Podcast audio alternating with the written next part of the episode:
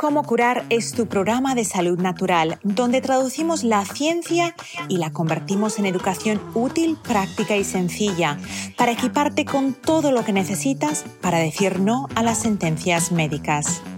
Soy Coco March, tu presentadora.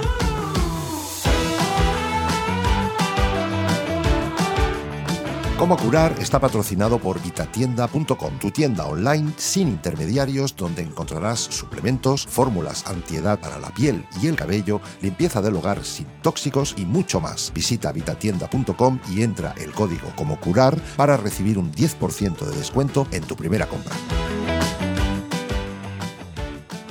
Hoy en el episodio número uno de Cómo curar aprenderás cómo eliminar manchas en el rostro, psoriasis, melasma, eczema y mucho más. Bienvenido, doctor Gaviria. Doctora Coco, un placer inmenso estar esta, este día hoy contigo y con todas las personas que te siguen a lo largo y ancho de este planeta porque es sorprendente verificar en mi consulta, que estoy haciendo ahorita teleconsulta, personas de Tailandia, obviamente eh, que son hispanófonos. ¿Y usted por quién supo a mí? No, por la doctora Coco March. Y entonces yo digo, Dios santo, el poder que hoy en día tenemos de contarle a las personas el avance de la ciencia, dónde estamos y qué es toda la creación, investigación puede beneficiar a muchas personas y por eso te agradezco mucho esta oportunidad para poder contarle a la gente los avances que son posibles para mejorar muchas condiciones de salud. Eso es así. Y Hablando de la dermatología, eh, cuando una mujer, especialmente yo por ser mujer, pues siento que las mujeres tenemos un compromiso y cuando una mujer ve que tiene alteraciones en la piel, cambios de color, acné, lo primero que pensamos es, oh, tengo que ir a un dermatólogo y los tratamientos convencionales, corrígeme si me equivoco, son de afuera hacia adentro. Sin embargo, los tratamientos que tú has desarrollado tienen un enfoque totalmente distinto para trabajar esas mismas condiciones y siempre están dirigidos en la microbiota. Primero explícame, doctor Raviria, ¿qué es la microbiota? La microbiota es el conjunto de microbios que hacen parte de la biología humana. Son las bacterias, los hongos, los parásitos y los virus que hacen parte de la biología humana. Nos enseñaron desde los tiempos de Luis Pasteur, cuando él desarrolló la vacuna contra la rabia y los conceptos de pasteurización, que por eso llaman así, que eran hierba de la leche, hierba del agua para que mate las bacterias nos enseñaron que las bacterias eran enemigas de nuestra salud y crecimos con todo ese modelo desde el siglo XIX y durante todo el siglo XX. Y el advenimiento de los antibióticos y la forma en que los antibióticos lograron controlar muchas enfermedades infecciosas confirmaron la teoría que teníamos que los microbios son enemigos de la humanidad. Pero miren esto, Hoy sabemos, y es una investigación en la que se lleva más de 30, 40 años, que los microbios nocivos, los microbios patógenos, los microbios dañinos, no alcanzan a ser ni el 1% de todo el universo de microbios. Cumplen funciones biológicas que son positivas para el humano. Esto es la microbiota. La microbiota es la cantidad de microbios que tenemos en el cuerpo y que cumplen una primera función, entrenar a nuestro sistema inmune. Entonces, ese entrenamiento de nuestro sistema inmune es absolutamente indispensable, tanto que hay personas que dicen no le llamen microbiota, llámenlo entrenador del sistema inmune, llámenlo coaching del sistema inmune. Entonces, cuando tú naces por el canal del parto, adquieres la primera gran cantidad de bacterias que tu mamá se preparó durante todo el embarazo para poder adquirir y empezar desde el momento del nacimiento a producirte ese entrenamiento de tu sistema inmune. Hablando de lo que me estabas mencionando antes de Louis Pasteur, eh, yo sé que tú tuviste parte de tu, de tu educación en Francia y estoy segura que estás familiarizado con Pierre Jacques Antoine Béchamp. Él era eh, la competencia, el rival de Pasteur, y la teoría de Béchamp en el siglo XIX era que las bacterias no eran el problema siempre y cuando el ecosistema pudiera vivir con las bacterias, eh, versus la enseñanza de, Pasteur de que las bacterias las teníamos que matar. ¿Estarías de acuerdo en que ah, Antoine Béchamp era más el que estaba en lo cierto ahora, 200 años más tarde? No solamente Antoine Béchamp, sino eh, uno de los médicos más famosos en el mundo, que todavía tenemos muchas cosas creadas por él, que era Claude Bernard. Eh, el problema de Pasteur es que Pasteur no era médico. Pasteur era originalmente un físico que investigaba cosas en química y se hizo famoso porque describió una cosa que llamaba la paradoja del ácido tartárico. Y era muy interesante porque el ácido tartárico es lo que cuando se produce vino, a veces se produce vino o a veces se produce vinagre. Y Pasteur fue el que encontró las rutas por las cuales en un momento determinado se producía, se llamaba, se iba a producir vino o se iba a producir vinagre. Pero él vio que esa respuesta era incompleta. Él dijo, esto no es un tema de química, aquí hay algo adicional y ahí fue donde Pasteur se volca a la investigación en descubrir qué era lo que había y ahí es donde se encuentra con los microbios que antes de Pasteur los llamaban animalículos. Entonces, mira, ambos tenían razón, porque resulta que los microbios necesitan de un ambiente. Y el ambiente de los microbios puede ser un ambiente que facilite la salud y el vigor de los microbios buenos que cumplen nuestra función o puede ser un ambiente que le, daña, que le haga daño a esos microbios buenos facilitando que los malos actúen. Y ahí viene un concepto que es un poco complejo, pero lo, lo voy a describir simple, que se llaman los patobiontes. Patobiontes es un microbio que siendo bueno como tú todos los días no comes sino cochinadas y cosas que no te alimentan y comida de paquete y harinas eh, eh, industrializadas y procesadas, el microbio bueno lo vuelves malo. Igual que pasa en una sociedad, igual que pasa en cualquier ecosistema. Si tú en una sociedad tienes un niño y ese niño lo maltratas, ese niño lo persigues, no lo educas, se va a volver malo. Lo mismo pasa con los microbios como consecuencia de malos hábitos de vida que el más importante de ellos es la alimentación, pero hay muchas cosas que interactúan con la conformación de esa microbiota. El ejercicio. Si tú no haces ejercicio y tienes una vida sedentaria, se va a modificar. También hay elementos que son propios de la genética. La microbiota es como una huella digital. Hay un experimento fabuloso de, el profesor eh, Robert Knight, que agarró unos mouse de computadora en el edificio donde él trabaja en la Universidad de California en San Diego y le dijo a todo el mundo, denme el mouse de su computadora y márquenlo por dentro en la pila. En la pila, en la batería, marquen de quién es el dueño. Le tomó a todos una muestra de la microbiota de la mano y una muestra de la microbiota del mouse y se lo entregó a, a cada dueño con precisión. Cada mouse tenía una microbiota. Y esto es una, digamos, ultra especialización muy sofisticada de unos trabajos que ha hecho mi buena amiga María Gloria Domínguez Bello, venezolana, que encontró cómo la microbiota de tu cuerpo y la de las paredes de tu habitación es la misma. Y cuando nosotros entramos en esos procesos brutales de higienización, estamos es modificando el entorno normal que tenemos. Entonces, la microbiota, cierto, depende del ecosistema y del ambiente en donde está y depende de las características individuales de cada persona y de la genética y de la alimentación y de los hábitos para que ella se configure. En, lo que me estás contando de la microbiota, ¿cómo relacionamos esto ahora ya con las condiciones dermatológicas, con la caída de pelo? La caída de pelo en mujeres sabemos que hay ciertas deficiencias que juegan un papel, deficiencia de vitamina D3, deficiencia de yodo, pero ¿cuál es el papel de la calvicie en mujeres y en hombres? Pero principalmente me interesa en mujeres, que son la mayoría de nuestro canal, y los problemas en piel, problemas de psoriasis, eczema, acné de adultos, ¿cómo juega la microbiota y cómo la podemos regular? ¿Cuál es el abordaje? Mira, en nuestro centro de investigaciones hemos tenido un foco en la tricología. ¿Qué es tricología? La ciencia de la dermatología dedicada al estudio del pelo. Y llevamos muchos años investigando en herramientas de tricología para facilitar el crecimiento del pelo, para conservar el que es bueno, para comprender esta biología y esta fisiología del órgano folículo piloso, que es un órgano, y poder ofrecerle a nuestros pacientes unas herramientas simples, fáciles y seguras para tener el pelo bonito.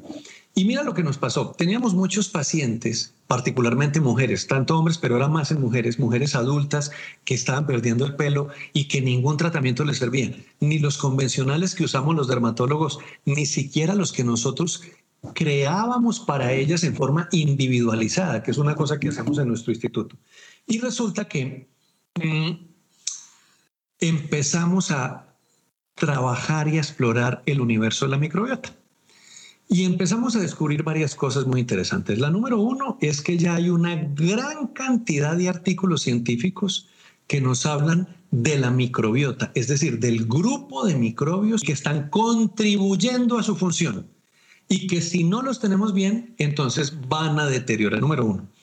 Pero lo otro más importante es cuando entendimos que el metabolismo hormonal femenino, el masculino también, pero mucho más el femenino, ese metabolismo hormonal femenino se termina, se completa en lo que nosotros llamamos los 360 grados de la biología y de la medicina, se termina en la microbiota intestinal. De tal forma que una mujer produce en sus ovarios sus hormonas femeninas o estrógenos, esas hormonas femeninas circulan por todo el cuerpo y van al pelo, van a la piel, van a, su endometrio, a su tejido uterino que se va a desprender cada mes con la menstruación y cumplen esa función. Y cuando llega lo que queda de esa hormona femenina o estrógeno al hígado, se elimina del hígado hacia la luz del intestino y dentro del intestino las bacterias que tenemos allí reciclarán, si las tienes bien, vas a reciclar las hormonas femeninas. Y si no las tienes bien, no las vas a reciclar, las vas a botar, las vas a perder. Y cuando no las reciclas, adivina qué, tu ovario se va a recalentar todos los días tratando de producir la cantidad de hormona que perdió porque no la pudo reciclar en la microbiota del intestino. Entonces, entender eso lo podemos hacer, nosotros les enviamos a nuestras pacientes un cuestionario y con ese cuestionario lo lee todo nuestro grupo de científicos aquí y ya les dice, desde antes de verla, porque las atiendo yo o cualquiera del equipo de mis médicos y les decimos, es que ya sabemos lo que tienes, ahorita mándanos las fotos. Entonces, lo que tú has visto es que hay una relación entre la microbiota una toxicidad hepática donde el hígado no está ayudando a filtrar correctamente y donde las hormonas no están haciendo su labor y una sobreproducción en el ovario. No es por toxicidad hepática, no. No. El, no, no es por toxicidad hepática. El, el hígado, su función naturalmente es capturar el estrógeno al final del día, lo que ya no está trabajando y circulando por el cuerpo, lo, hace un matrimonio, porque el estrógeno es libre y se llama así estrógeno libre. El estrógeno libre se casa con una cosa que se llama una molécula que se llama el ácido glucurónico.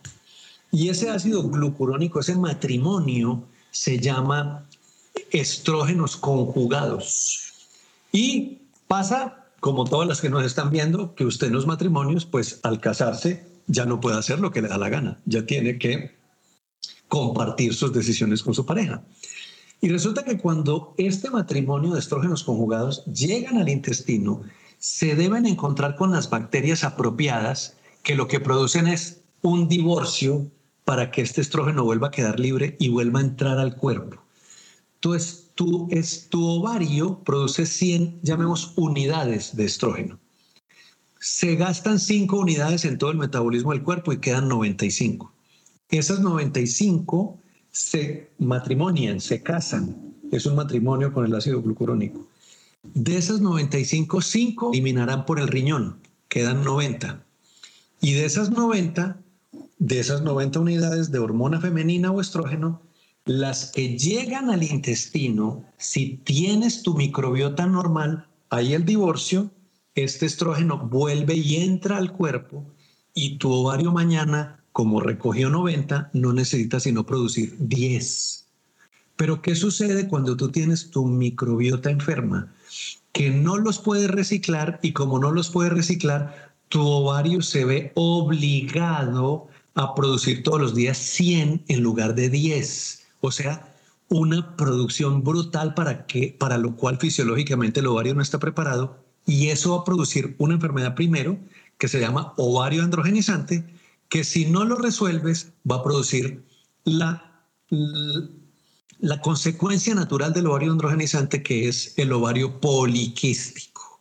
Y el ovario poliquístico hoy es la enfermedad endocrinológica más frecuente en mujeres y hay series en el mundo que definen que en ciertas poblaciones hasta el 25% de las mujeres son una población definida. 25%, Coco. Es que es una cosa aterradora. Si tú piensas en una ciudad como Nueva York que tiene 10 millones de habitantes, significaría que dos, 10 millones de habitantes, 2 millones y medio tendrían ovario poliquístico es una barbaridad. y, es, y esto me, me, lleva a otra, a otra cuestión. De la manera en como yo lo utilizo el ejemplo, que creo que la mayoría de, de, los que estamos en la rama de la medicina funcional es un ecosistema, o sea, es como un bosque que está en nuestro interior que tiene todo tipo de animalitos y cada uno tiene su función. Y que si todos los animalitos hacen su función, todo el mundo está feliz. Pero ahora ya viéndolo de modo práctico, tenemos aquí una mujer que eh, tiene o el, síndrome, la vemos que tiene más andrógenos, vello en la cara, falta de cabello en, la cabeza, eh, tiene ovarios poliquísticos. Antes de tener esa disbiosis en la microbiota, ¿qué tipos de alimentación hemos llevado? No existe condición sin inflamación, pero nuestro cuerpo está hecho para automáticamente eliminar la inflamación. Pero ¿qué hábitos que a veces hemos considerado inocuos han acelerado cuando las personas tienen esos síntomas de inflamación, han acelerado esta disbiosis y qué hábitos, o sea, es una doble pregunta, hábitos que pensamos que son inocuos y hábitos de alimentación que pensamos que no tienen nada que ver. Vamos a ver primero por los hábitos que tú y yo sabemos que en realidad no son inocuos. Nacer por cesárea. Hay mamás que creen que la cesárea es una opción. No, es que yo no quiero tener mi hijo por parto natural. Y ese se va, volviendo un hábito al punto, por ejemplo, que en Brasil el 60% de los nacimientos hoy son por cesárea, o sea, no están indicados, porque la cesárea es realmente una indicación cuando el bebé no puede nacer por parto natural. Entonces, primer hábito inocuo, nacer por cesárea. Segundo, creer que los antibióticos son inocuos. Los antibióticos no son inocuos y que entonces tenemos una gripe, tenemos cualquier malestar y que no venga yo voy y me compro unos antibióticos y me los tomo porque es que de pronto es que no, no, no, no, no, no, los antibióticos no son inocuos.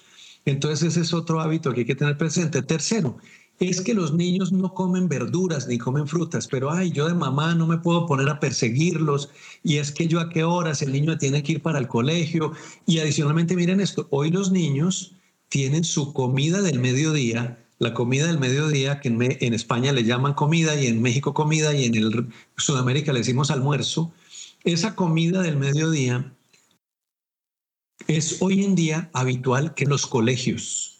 Y resulta que un maestro no puede perseguir a 500 alumnos para verificar si se comió o no su ensalada. Entonces, tenemos una obligación de inducirlos, de insistirles. Y eso fue, por ejemplo, en mi caso, el gran beneficio que me hizo la pandemia porque mi hija de cinco años nunca comía verduras y con la cuarentena y la pandemia, como está en la casa, en su homeschooling, la niña la inducimos progresivamente a que entendiera la necesidad de comer verduras y ese hábito de las verduras es salvador de la biología futura de esos niños.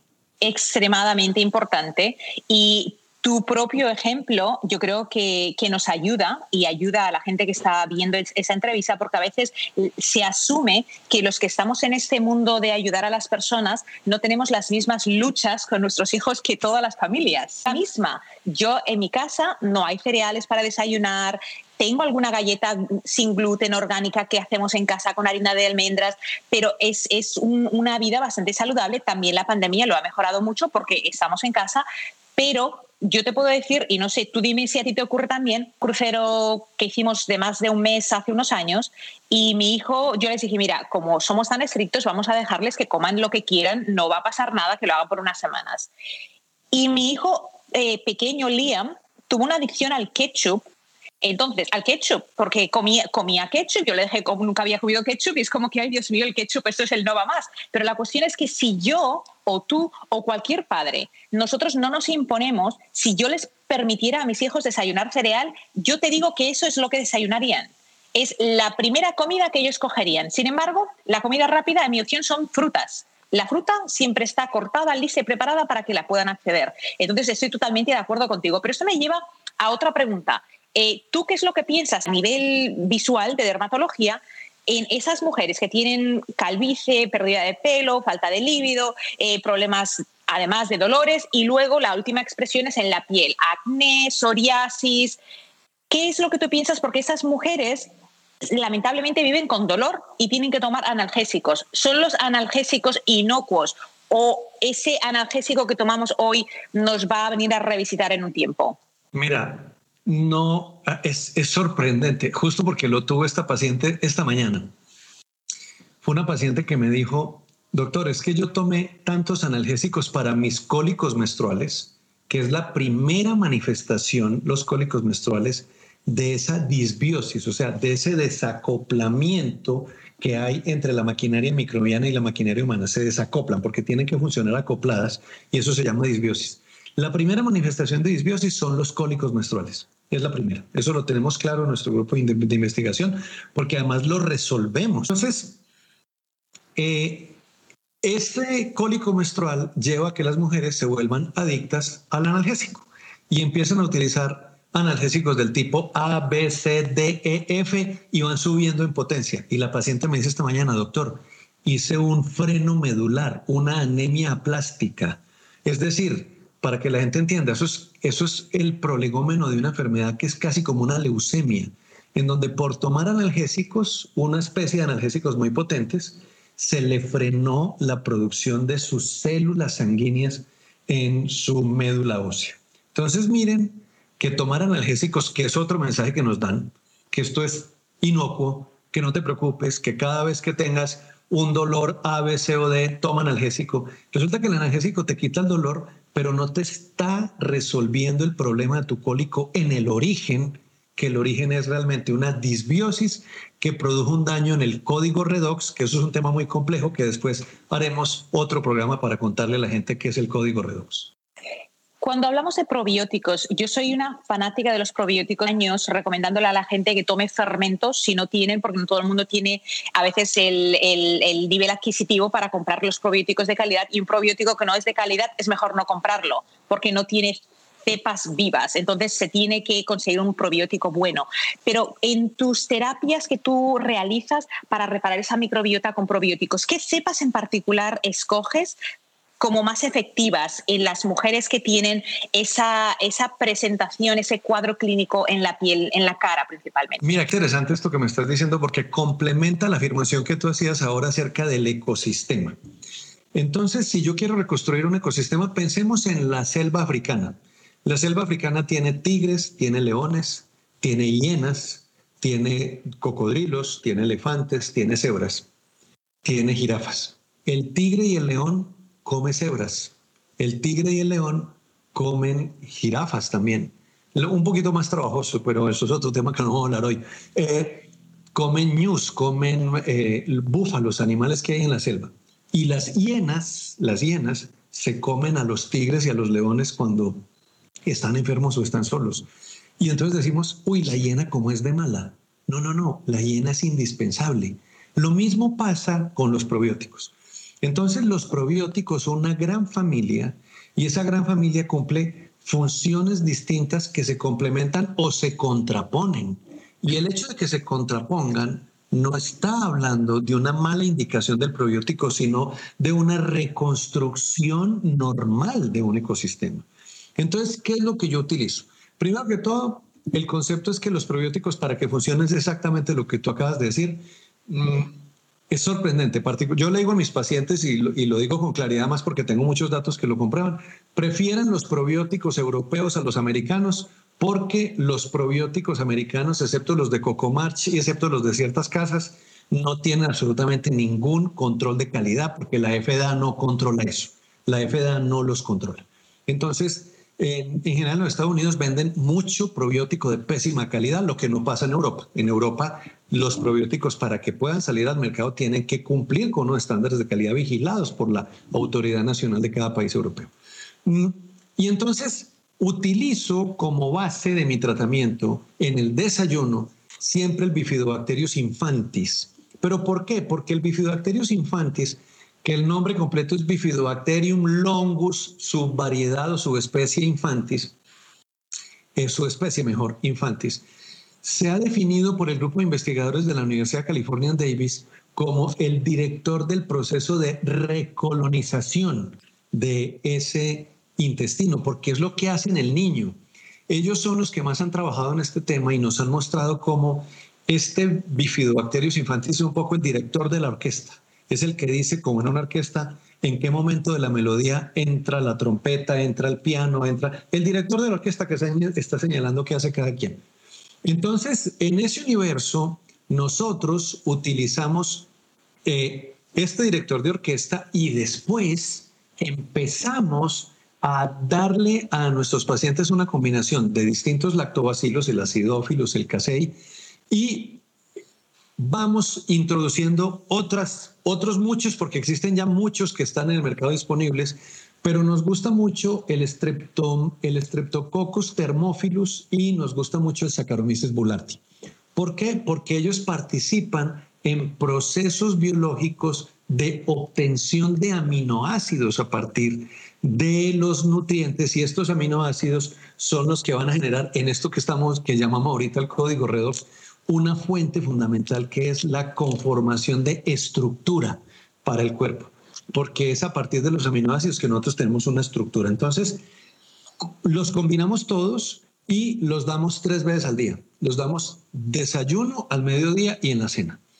Y darlos tres veces al día es para que cada uno vaya cumpliendo una función que hoy se conoce como cronobiología, que está absolutamente amarrada al momento biológico que el cuerpo tiene dependiendo de la hora. Porque no es lo mismo comerse una carne al mediodía que a las 12 de la noche. Eso tú lo has dicho muchas veces en tus distintas conferencias y eso es algo que eh, vale también para el tipo de suplementos nutricionales que damos, porque dependiendo del momento en que los damos, vamos a poder obtener un efecto u otro.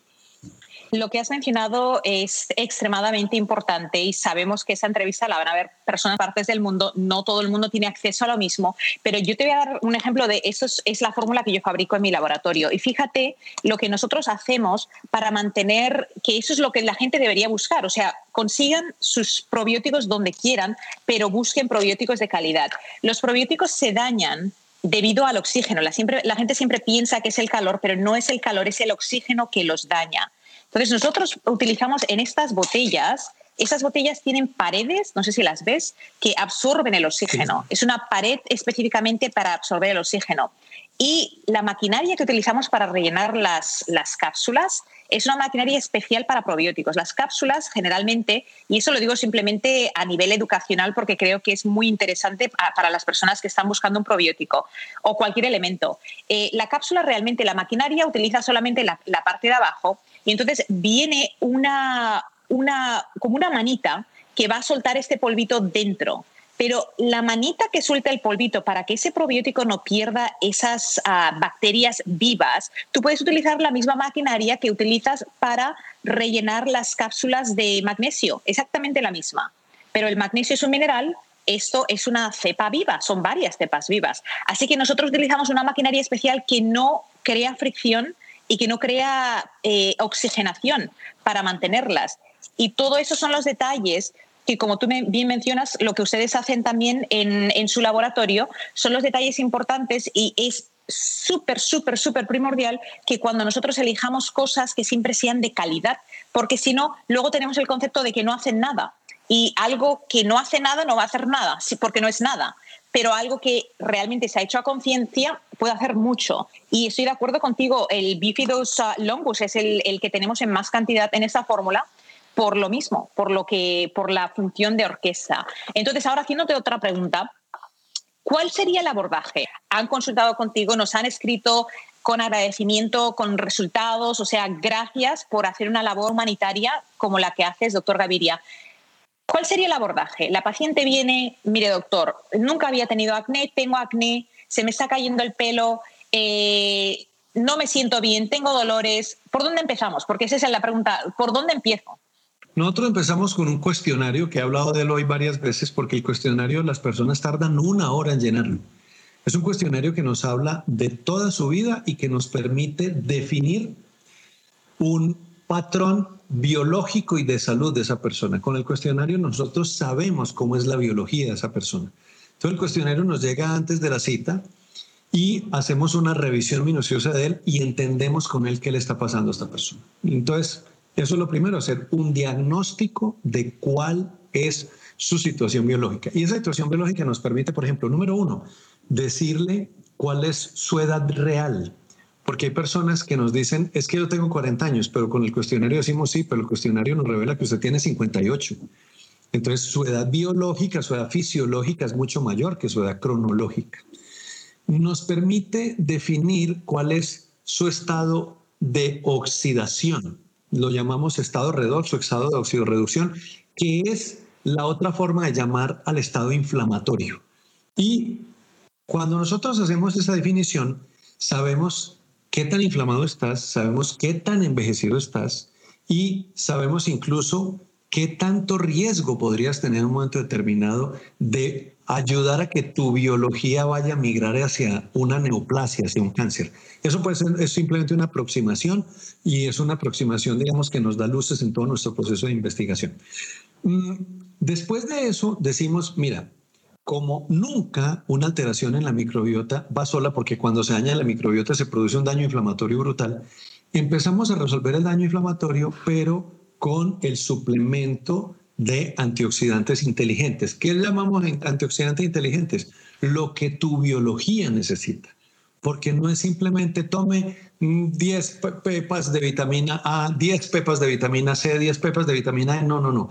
Hay un universo en donde combinamos el ácido alfa-lipoico o tióctico, combinamos los nanocurcuminoides, combinamos el beta-citosterol, combinamos el zinc, el senerio y un grupo de minerales muy amplios, pero en formas individualizadas dependiendo del perfil de, esas personas. Y a esto los acompañamos también de una combinación individualizada para cada paciente de distintas cepas de probióticos, de manera que logramos apagar el incendio y la inflamación. Cuando el paciente viene a nuestro instituto, nosotros tenemos un sistema de medición infrarrojo en donde le hacemos al paciente una evaluación en vivo y le mostramos, mire su situación inflamatoria hoy.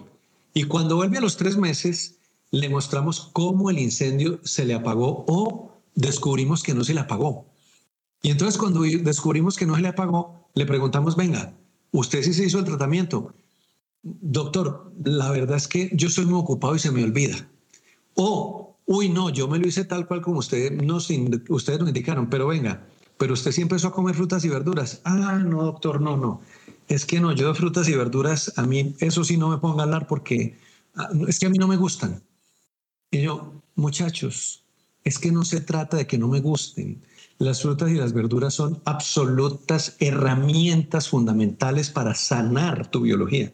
Entonces no es solamente con un suplemento nutricional, tú necesitas que tus probióticos sobrevivan y es que ellos se alimentan de frutas y verduras. Si tú no les das frutas y verduras no van a tener que comer. Entonces el fracaso en nuestro tratamiento no, no depende solamente de que compres probióticos de mala calidad, sino de que tú no asumas un cambio en tus hábitos de vida para que puedas mejorar ahí traes un, tema muy profundo. Dietas no funcionan, pero los hábitos sí funcionan. O sea, cuando nosotros decidimos hacer ese cambio de estilo de vida, no es una dieta. El problema que tengo yo con es que ni siquiera me gusta utilizar, odio esa palabra y no me gusta utilizar la palabra odio, pero realmente le tengo una tirria porque cuando pensamos en dieta, lo primero que viene en mente es, es el génesis y, el apocalipsis. omega. ¿Tú sabes? O sea, ¿cuándo empiezo y cuándo termino? No hay, no, es que, oh, la empiezo tal día, pues el día anterior me voy a tiborrear de todo lo que no puedo comer porque voy a estar en dieta. Pero sería ese el concepto que estamos buscando. O sea, cuando nosotros estamos hablando, cuando tú estás hablando, yo no paso consulta, tú sí, eh, y yo le recomiendo a todas las mujeres que tienen problemas eh, de caída de pelo, de, de, piel, de todo lo que es femenino que un dermatólogo tiene que tratar, no vayan a un dermatólogo a que les dé tratamientos de láser, a que vayan primero, trabajen de adentro hacia afuera y luego de afuera hacia adentro. Pero lo de afuera hacia adentro es muy temporal si lo de adentro no funciona, ¿verdad? ¿Cómo, cómo podemos ayudar a estas mujeres? Si, por ejemplo, muchas mujeres que nos están viendo están en edad de embarazo. Tú estabas hablando eh, hace un poquito, al principio, sobre qué es lo que ocurre si tenemos un parto en cesárea. Háblame de esa microbiota, qué es lo que le ocurre al bebé. El alivio que usted se da de decir no tengo que tener un parto vaginal, usted va a pagar por eso 30, 40 años después cuando usted ve a su hijo con enfermedades crónicas. Háblame de eso. No solamente 30, 40 años después, niño que nace por cesárea es un niño que se sabe, pues es un tema estadístico conocido, que van a tener, tienen muchas más asociaciones con diabetes, con obesidad y con trastornos en general del grupo de las enfermedades autoinmunes. Pero eso todo empieza, todo empieza en la infancia porque estos niños van a tener más amigdalitis y más otitis. Y resulta que a cada amigdalitis y a cada otitis, la única herramienta que hay para que el niño alivie es darle antibiótico. Y el antibiótico lo que hace es romper más ese equilibrio. Y lo rompe en el peor momento del mundo, que es en la primera infancia todos los antibióticos que un niño reciba en el primer año, en el segundo, en el tercero, van a dejar una huella para toda la vida. Entonces, primero van a ser niños con más otitis, con más amigdalitis, entonces con más consumo de, de antibióticos. Segundo efecto que hemos visto, porque nosotros hemos visto la secuencia completica en todo el grupo de nuestros pacientes.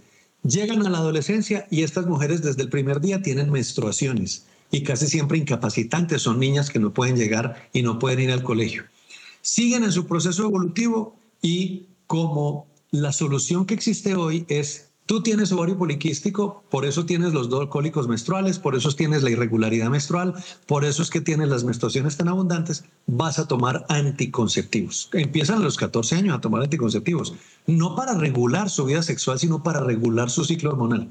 Entonces toman anticonceptivos de los 14 a los 25 que se quieren embarazar, abandonan el anticonceptivo, cuando lo abandonan a los dos, tres, cuatro meses, vuelven los cólicos, las irregularidades menstruales, las hemorragias abundantes y, oh sorpresa, no se embarazan. Empiezan en estudio de infertilidad. Y este estudio de infertilidad es lo primero que yo les digo acá, es consecuencia de su microbiota enferma desde que usted nació por cesárea, le dieron antibióticos en la infancia y adicionalmente no comió frutas ni verduras en ella, pero en cambio sí se tomó todas las gaseosas, todas las sodas y todas las harinas procesadas que existen y eso le acabó de dañar su biología.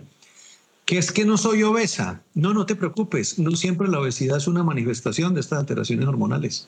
No tiene que venir el paquete completo. Hay gente que tiene el paquete completo, que son obesas, barbudas, calvas y adicionalmente con todos los problemas ginecobstétricos. Pero hay otras que solamente tienen una sola de todas estas manifestaciones tienen una edad que no la deberían tener, tienen una calvicie, tienen una piel súper grasosa y todas estas manifestaciones que vemos en piel o tienen una barba, todas estas manifestaciones que vemos en piel son manifestaciones plenamente controlables desde la infancia y lo que estamos haciendo ahorita en nuestro instituto es controlarlas ahora que tienen la enfermedad procurando sacarlas del problema, encontrándoles la causa y devolviéndolas a una biología normal para que se puedan embarazar, para que puedan tener menstruaciones sin cólicos. Y mira esto, porque no terminé la vida biológica de la mujer, para que cuando les llegue la menopausia no se consuman en calores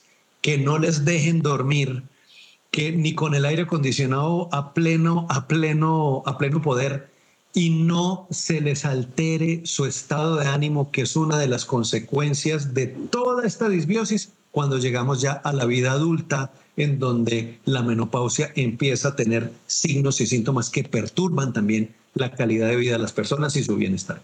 ¿Cuál es el motivo por el cual algunas mujeres, la mayoría de mujeres, cuando pasan de la premenopausia y entran a la menopausia, la vida cambia? O sea, el apetito sexual se desvanece, eh, los calores, los cambios de humor, la falta de vitalidad ¿por qué ocurre todo eso? ¿Cuál es la relación entre lo que habíamos hecho antes y qué es lo que podemos hacer antes de llegar a los 50 para cuando entremos en la edad de menopausia no tengamos esa sintomatología, ese cuadro clínico tan feo?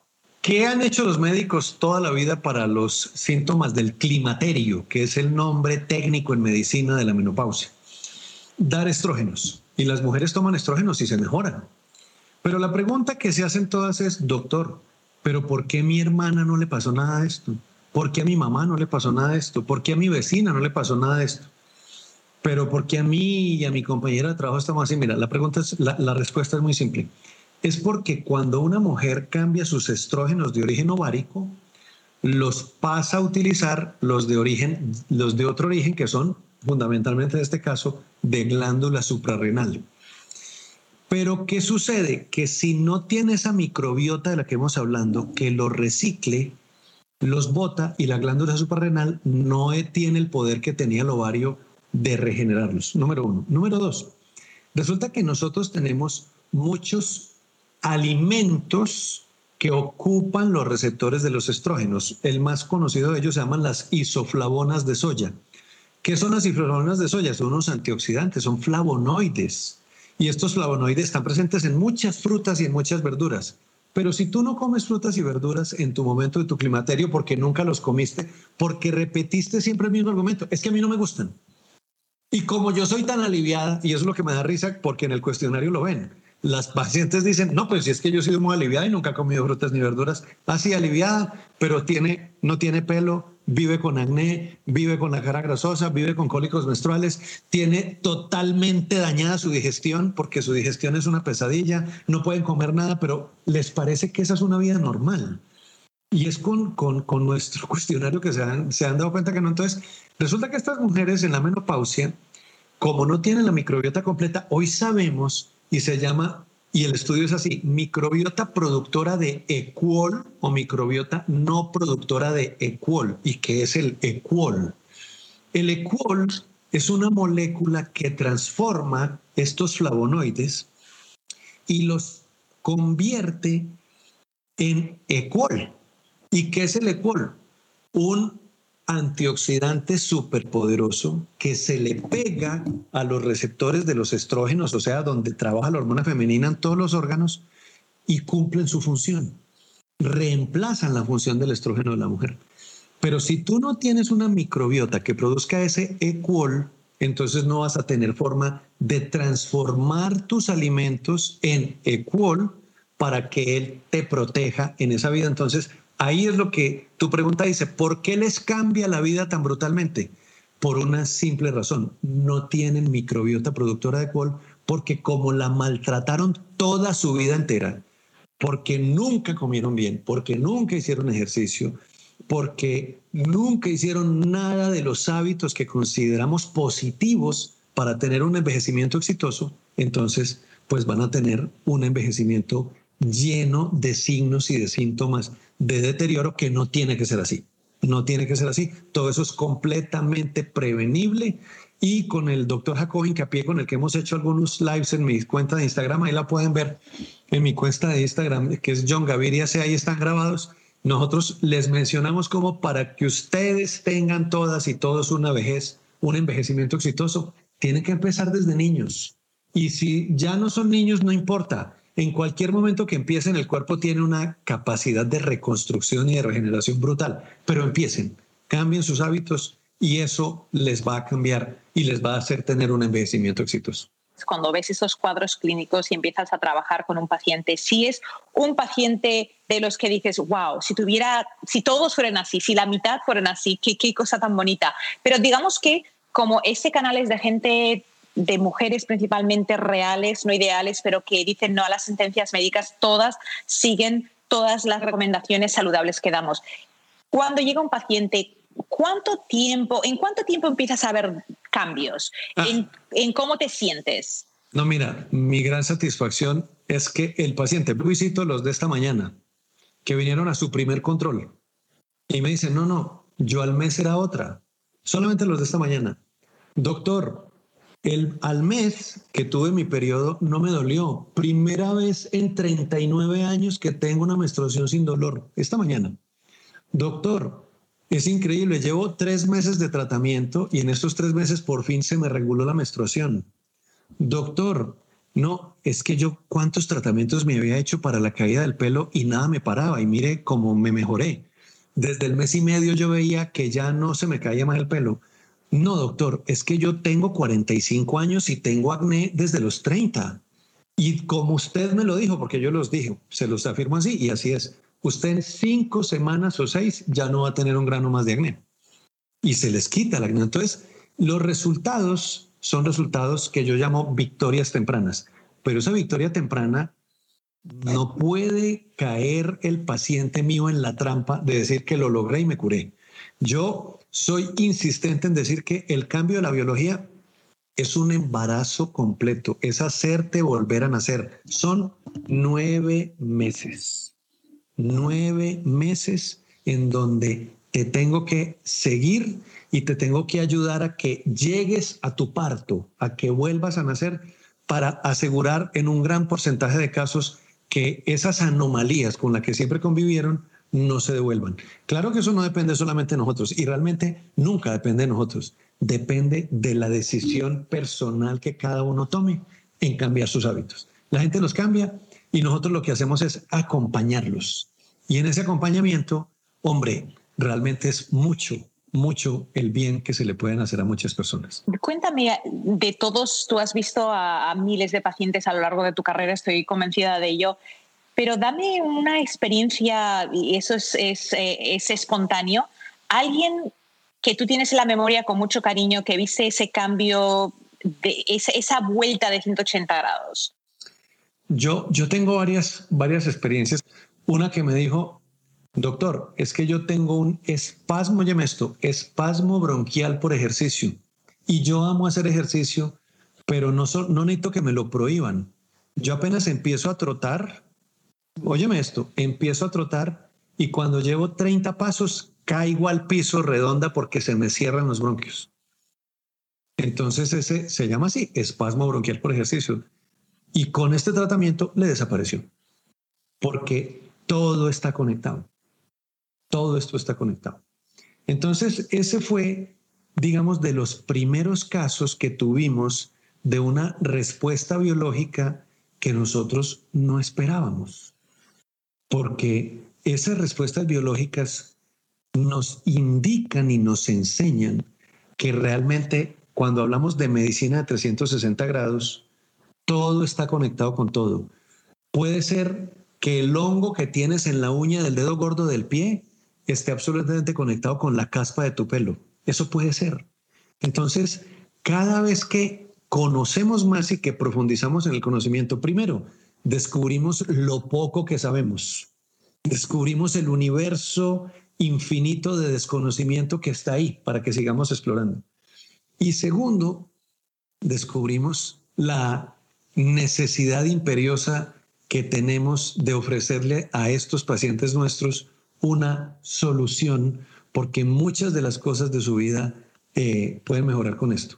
Otras experiencias, mira, pacientes que se han embarazado, que, eran, llevaban años de infertilidad, pacientes que decían es que a mí ningún champú anticaspa me servía y cómo es posible que lleve un año sin caspa.